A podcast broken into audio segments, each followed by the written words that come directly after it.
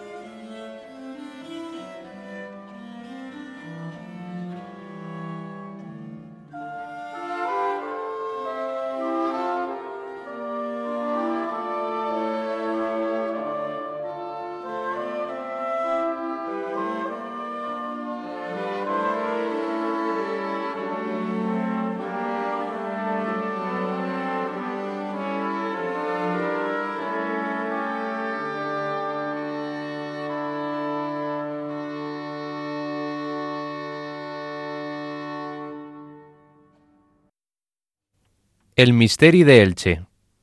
Es un tesoro cultural del pueblo de Elche, en Alicante, y una de las joyas más preciadas del patrimonio valenciano, como prueban su declaración como Monumento Nacional el año 1931 y su inclusión en el año 2001 en la primera proclamación de las obras maestras del patrimonio oral e inmaterial de la humanidad por la UNESCO.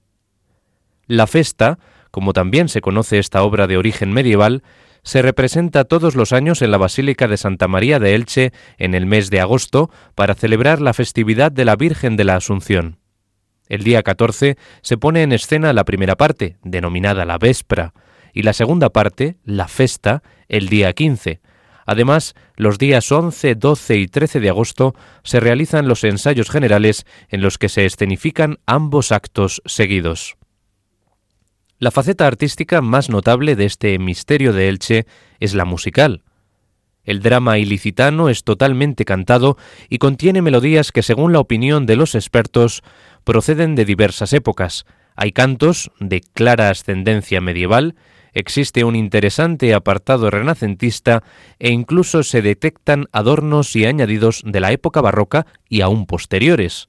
Sin embargo, su unidad musical es extraordinaria, como se ha puesto de manifiesto en los diferentes estudios e investigaciones realizadas al respecto. Los cantos del misterio pueden clasificarse en monódicos y polifónicos, concretamente de las 26 piezas musicales que recogen los consuetas o manuscritos históricos de 1709 y 1722, 10 son monódicas y 16 polifónicas, aunque en ambos casos existen repeticiones de melodías con diferentes textos literarios. Algunos de los cantos monódicos presentan claras influencias del gregoriano medieval. También existe una técnica que es la de adaptar textos literarios nuevos a músicas preexistentes, tanto religiosas como profanas, conocida como contrafactum, muy común en las antiguas representaciones teatrales, ya que de este modo los espectadores, familiarizados con las melodías originales, se identificaban rápidamente con la escenificación que estaban presenciando. También se han hallado en algunos de los cantos polifónicos del Misteri de Elche puntos de concordancia con villancicos y otras canciones recopiladas en el cancionero musical de Palacio que efectuó Juan de la Encina, lo cual indica que en la reforma musical renacentista del drama del siglo XVI, además de piezas originales compuestas al efecto, también se incorporaron las contrafacta de melodías ya conocidas. Gracias a unas anotaciones existentes en el Consueta del año 1639, conocemos el nombre de tres de los compositores que tuvieron parte activa en la mencionada reforma polifónica. Se trata de un tal Rivera, que con ciertas prevenciones se ha identificado con Antonio de Rivera, cantor de la Capilla Pontificia de Roma, entre 1513 y 1523. Otros estudiosos, sin embargo, se inclinan a favor de un Rivera que fue tenor de la capilla imperial de Maximiliano II de Austria entre 1566 y 1567. Otro de los autores conocidos de la polifonía de la festa es el canónigo Pérez, identificado por los expertos como Ginés Pérez, maestro de capilla de la Catedral de Valencia y canónigo de la de Orihuela. Por último, se menciona a Luis Beach, organista de la iglesia de Santa María de Elche y primer maestro conocido de su capilla musical. También tuvo relación con la música de la festa el maestro de la Capilla Real de Madrid, Juan Bautista Gómez, quien según el Consueta de 1625 compuso una pieza para sustituir la que cantaba la Santísima Trinidad. La pieza con la que hemos comenzado hoy pertenece a la segunda parte de este drama litúrgico, el Misteri d'Elche, el eh, conocido como La Festa. Eh, ha sido una tocata y pasacalle del compositor Cabanilles, coetáneo a esta reforma del Misteri. Y les vamos a ofrecer en este programa de hoy de Enclave de Dios algunas de las piezas eh, vocales pertenecientes a esa segunda parte de la representación, a ese segundo acto conocido como la festa. Y vamos a comenzar narrándoles eh, pues la escenificación, la representación de este segundo acto. Se inicia después del canto de las vísperas de la Asunción de María. Desde la ermita de San Sebastián vuelven a partir, como en el acto primero, los cantores en el cortejo que los traslada a la puerta mayor de la Basílica de Santa María. Entran por el andador el rector de la iglesia y el portaestandarte y los electos. Besan los pies de la imagen de la Virgen, cuyo túmulo funerario se halla ahora a la derecha del escenario y toman asiento en sus sillones respectivos. Detrás de estos entran los apóstoles que también veneran la figura de María y se sitúan a su alrededor. Hemos de señalar que durante el paso de la véspera a la festa, se ha abierto en el centro del tablado un gran foso cuadrado rodeado por una balaustrada que figura la sepultura preparada para recibir el cuerpo de la Madre de Cristo. Por su parte, María Salomé, María Jacobe y los ángeles del cortejo de la Virgen se detienen al principio del andador junto a la puerta mayor del templo. Tres de los apóstoles cantan entonces una estrofa en la que deciden acercarse al lugar donde se encuentra el séquito mariano e invitarlo al sepelio de la Madre de Dios. Parécenos, hermanos, que debemos andar a las Marías rogar, que devotamente quieran venir para la Virgen sepelir.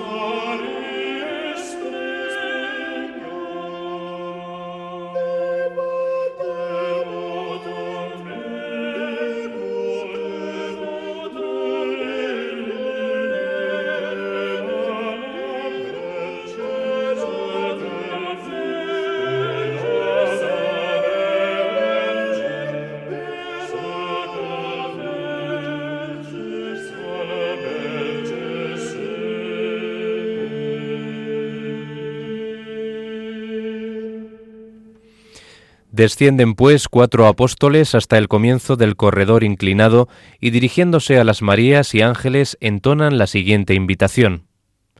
A vosotras venimos a rogar que vayamos juntos a enterrar a la Madre del glorioso Dios, pues tanto bien ha hecho por nos. Y vamos todos con amor y alegría por amor del Redentor y de la Virgen María.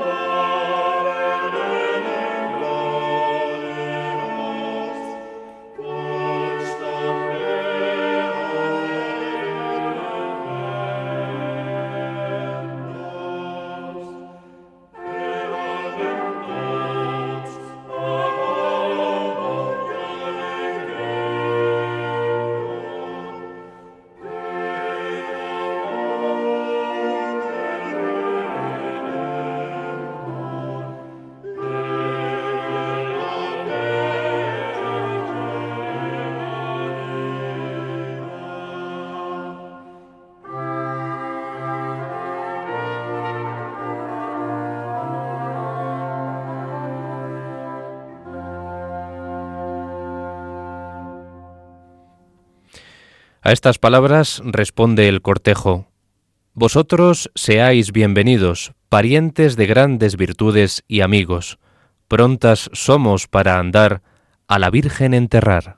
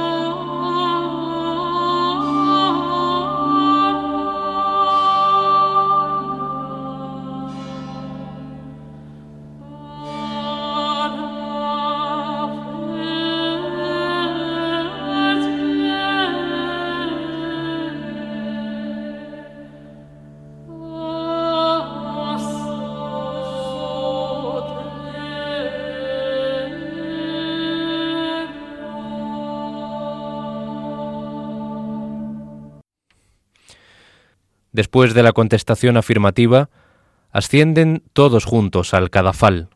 A su llegada, los pequeños cantores del cortejo virginal besan los pies de la imagen y se dirigen a continuación a los asientos a ellos destinados, que en este segundo acto se hallan situados en la izquierda del escenario. San Pedro recoge entonces la palma depositada sobre el cuerpo de la Virgen y cantando a San Juan le pide que la porte ante el cuerpo de María. San Juan, reconociendo el poder de Pedro, poder legado por el propio Cristo, acepta el encargo.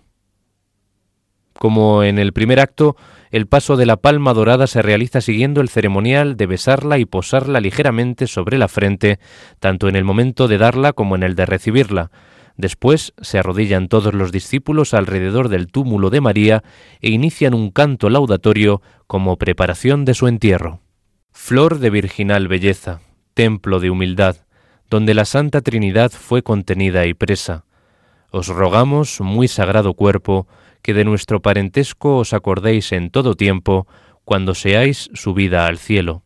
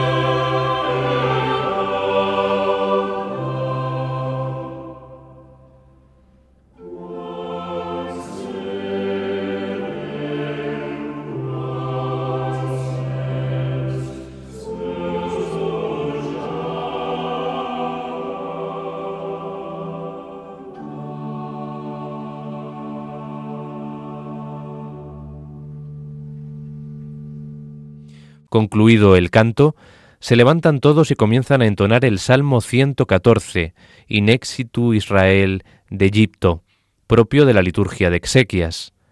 Escuchamos seguidamente el Salmo 114 en el tono peregrino.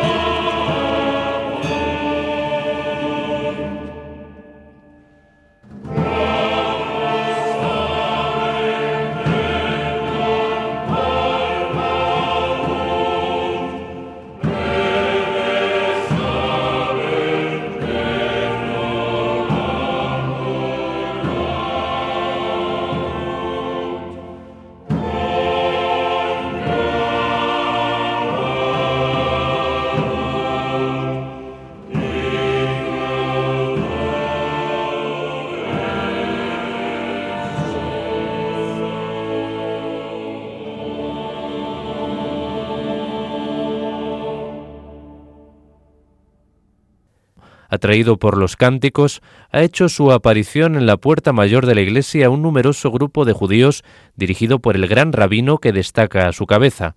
Mientras la mayoría se detiene en el lugar indicado, al inicio del andador, dos de estos judíos comienzan a subir por el corredor con la intención de observar el origen de la música.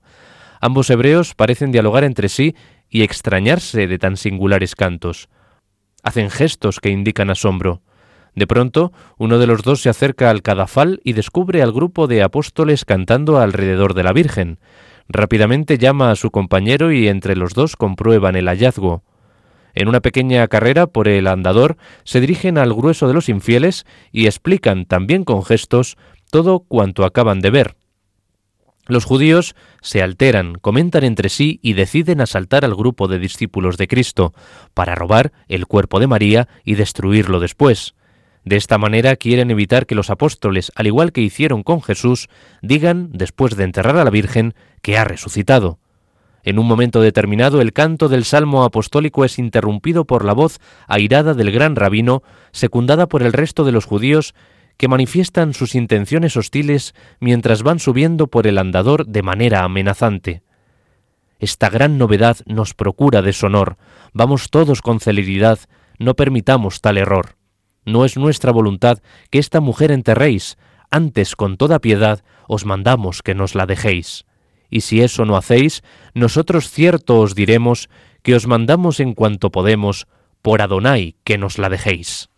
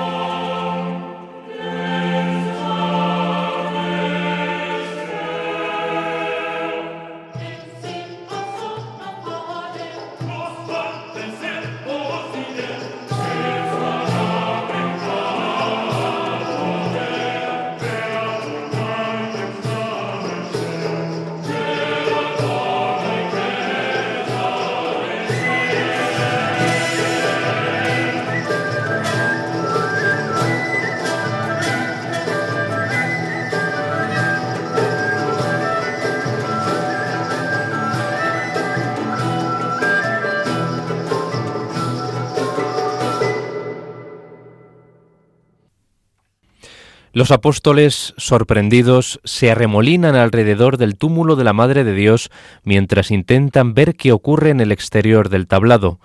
Los judíos que sirvieron de exploradores se destacan del resto y suben en primer término. Los discípulos se dan cuenta de las intenciones de estos y deciden salir para detenerlos. Descienden primero San Juan y San Pedro. El apóstol amado, enarbolando la palma, intenta parar al judío que se le acerca. San Pedro obra de igual manera. Se empujan y simulan una lucha cuerpo a cuerpo, mientras el resto de discípulos se coloca delante del féretro para evitar que éste sea profanado. Sin embargo, el elevado número de hebreos que pugna por subir hace retroceder a los apóstoles hacia el cadafal, mientras continúan los cantos.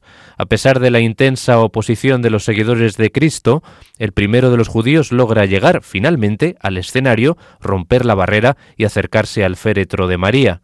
Cuando se dispone a coger el cuerpo de la Virgen, queda paralizado y con las manos engarfiadas.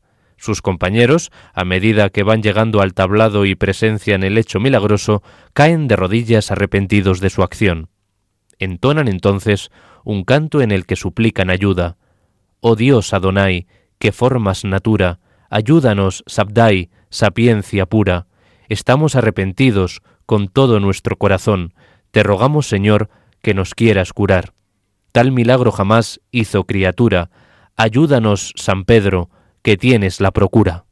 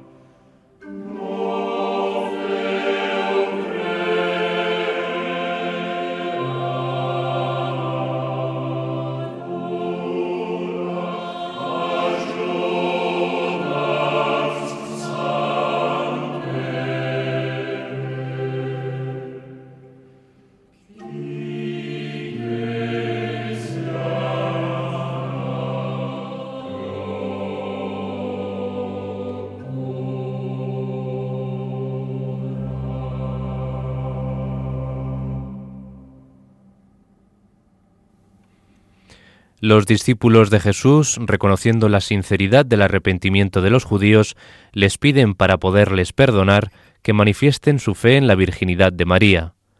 Pro hombres judíos, si todos creéis que la madre del Hijo de Dios fue virgen todo tiempo, sin dudar, antes y después de alumbrar. Pura fue sin pecado, la madre de Dios glorificado, abogada de los pecadores. Creyendo esto, todos seréis sanados. Los judíos, que siguen arrodillados y sin poder moverse, solicitan la ayuda de los apóstoles a quienes imploran el bautismo, manifestando su firme creencia en que María es la Madre de Dios. Todos nosotros creemos que es la Madre del Hijo de Dios. Bautizadnos en breve a todos, que en tal fe vivir queremos.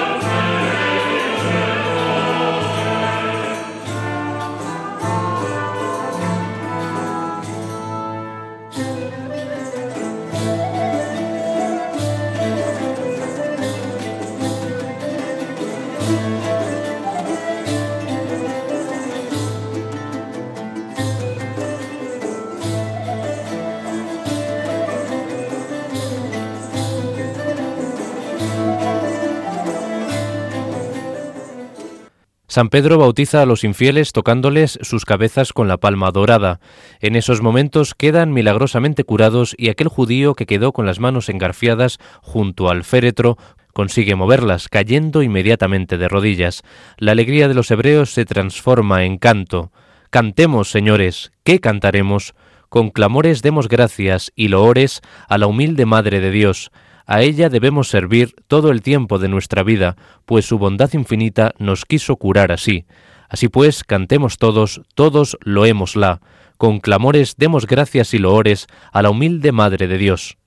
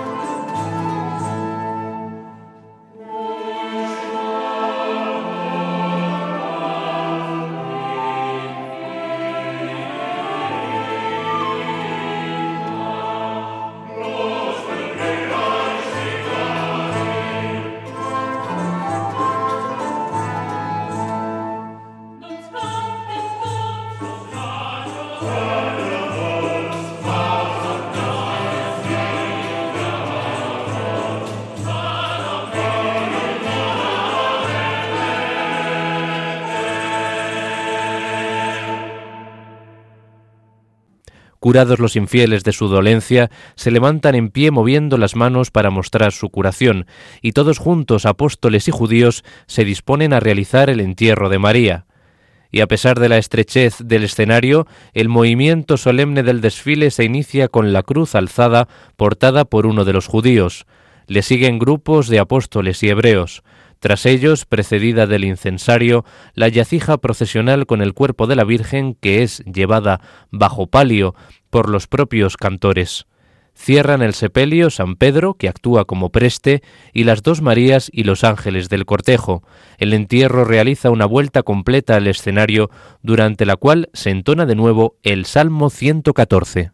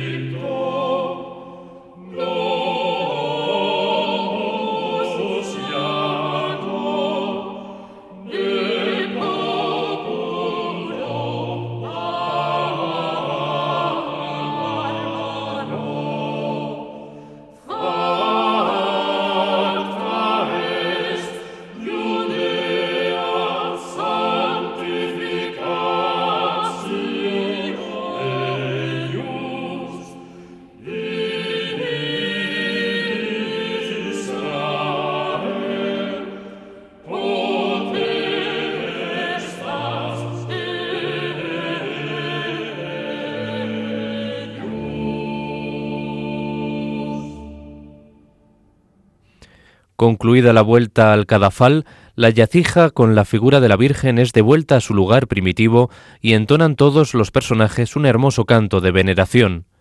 Antes que entre en sepultura este cuerpo glorificado de la Virgen Santa y pura, adorémosle de buen grado, contemplando tal figura con contrición y dolor de la Virgen Santa y pura en servicio del Creador, respetando la tal figura, ser de tanta majestad, de la Virgen Santa y pura, adorémosle de buen grado.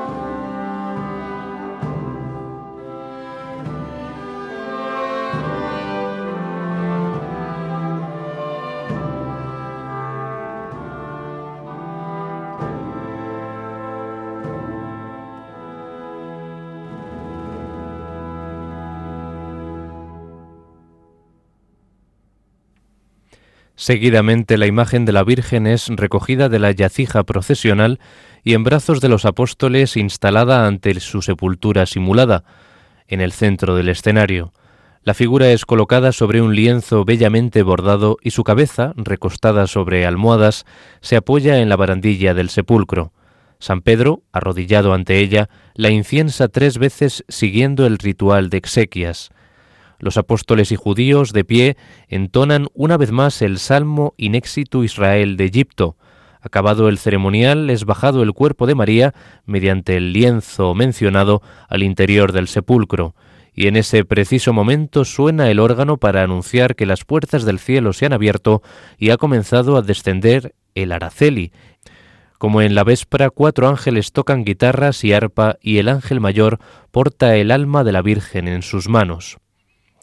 En cuanto el araceli llega al cadafal, penetra en su interior a través del orificio o escotillón central, el mismo que sirvió para sepultar el cuerpo de María. Una vez el araceli se haya escondido de la vista del público, se procede a sustituir al ángel mayor del artefacto celeste por la imagen de la Virgen. Esta, cuidada y adornada por sus camareras, es sujetada al aparato. Tras ello comienza la recélica a subir hacia el cielo. La imagen de María, ya sin la mascarilla mortuoria que simulaba su muerte, aparece resucitada. De esta manera plástica, con la unión del ánima que baja desde el cielo al cuerpo que había sido enterrado en la tierra, se refleja perfectamente la asunción de la Madre de Cristo. El ascenso del Araceli, con sus ángeles entonando el mismo cántico que en la bajada, se detiene en la mitad de su recorrido quedando suspendido entre el cielo y el cadafal. El cielo abre sus puertas de nuevo y con una música suave de órgano comienza a bajar la coronación un pequeño artefacto aéreo de estructura similar al Araceli, pero de dimensiones más reducidas. Está formado por una especie de trono central ocupado por el Padre Eterno y a sus dos lados, arrodillados sobre repisas, dos niños que figuran las otras dos personas de la Santísima Trinidad. Dios Padre es el tercero de los personajes del misterio que ha de ser representado por un sacerdote. Lentamente la Trinidad se acerca al Araceli mientras sus ocupantes entonan el siguiente canto. Vos seáis bien arribada a reinar eternamente, donde enseguida, inmediatamente, por nos seréis coronada. Venid, Madre excelente, ya que virtud os abona, con esta imperial corona reinaréis eternamente.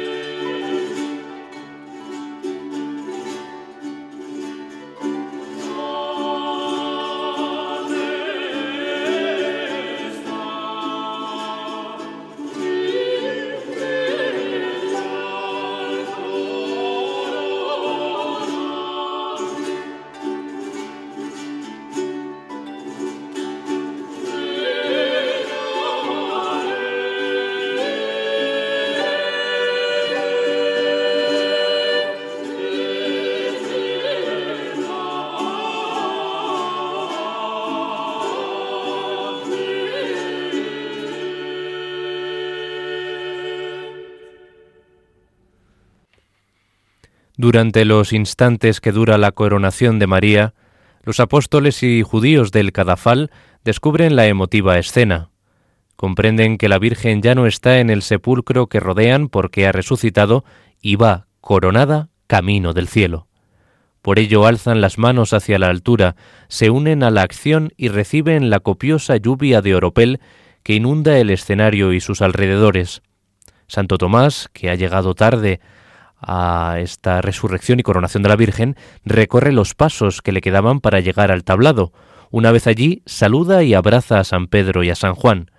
Este último deshoja la palma dorada y bajando del escenario se abre camino dificultosamente entre la gente. Cuando la Santísima Trinidad llega a la cúpula, comienza su ascenso el Araceli. El órgano llena con sus sones el recinto de la basílica y como punto final, cuando el Araceli está a punto de penetrar en el cielo, los apóstoles y judíos entonan una gloria patri de acción de gracias.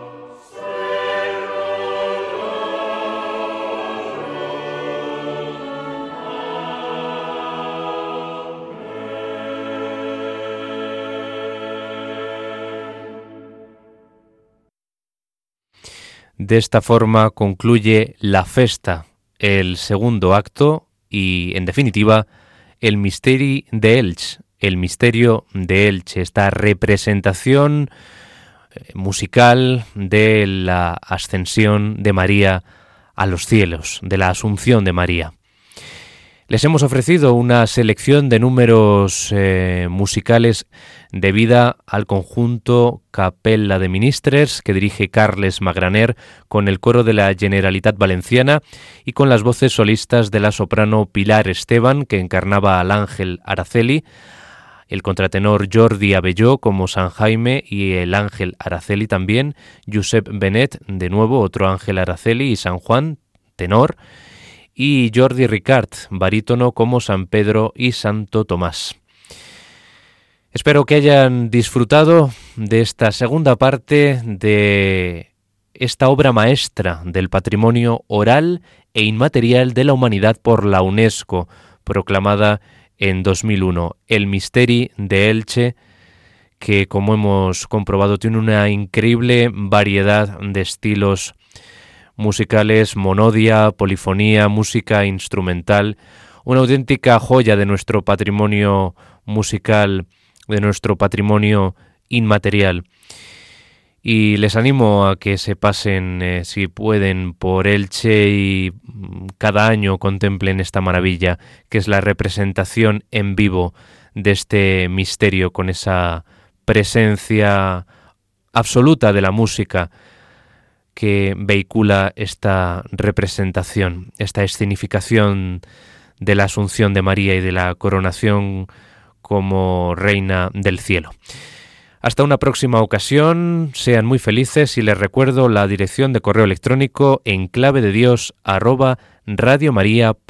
Saludos cordiales. Hasta pronto.